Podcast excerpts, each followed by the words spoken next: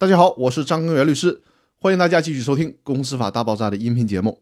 今天和大家聊的话题是：公司可以设置多个法定代表人吗？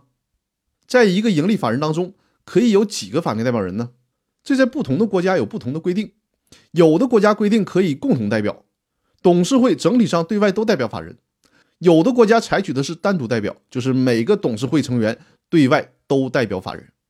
我们国家采取的是单一代表制度。一个盈利法人当中只能有一个人对外代表法人。最高法院把法定代表人定义为盈利法人的重要职能机关。另外也需要强调一下，法人章程或者是法人权利机构对于法定代表人代表权限的限制，不得对抗善意相对人。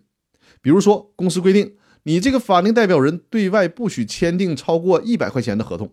如果法定代表人对外签订了超过一百块钱的合同，对方也是善意的，那么。公司还得认可这个合同是有效的。在我们国家一九九四年颁布实施的《公司法》第四十五条当中规定，仅仅董事长才可能成为公司的法定代表人。到了二零零五年，《公司法》修订之后，第十三条就扩大了公司法定代表人的人选范围，包括了董事长、经理和执行董事都可以担任法定代表人。这就充分体现了公司的意识之治。那顺便还要说一下，除了公司以外，这个盈利法人当中，谁担任法定代表人呢？《全民所有制企业法》第四十五条规定，厂长是企业的法定代表人。《城镇集体所有制企业条例》第三十一条规定，集体企业实行厂长或者是经理负责制，厂长或者是经理对企业职工代表大会负责，是集体企业的法定代表人。这个大家了解一下就可以了。另外呢，曾经有人还问过。公司能不能自己制定公司章程，让公司有多个法定代表人？恰好最高法院在《民法总则的理解和适用》这本书当中提到了这个问题。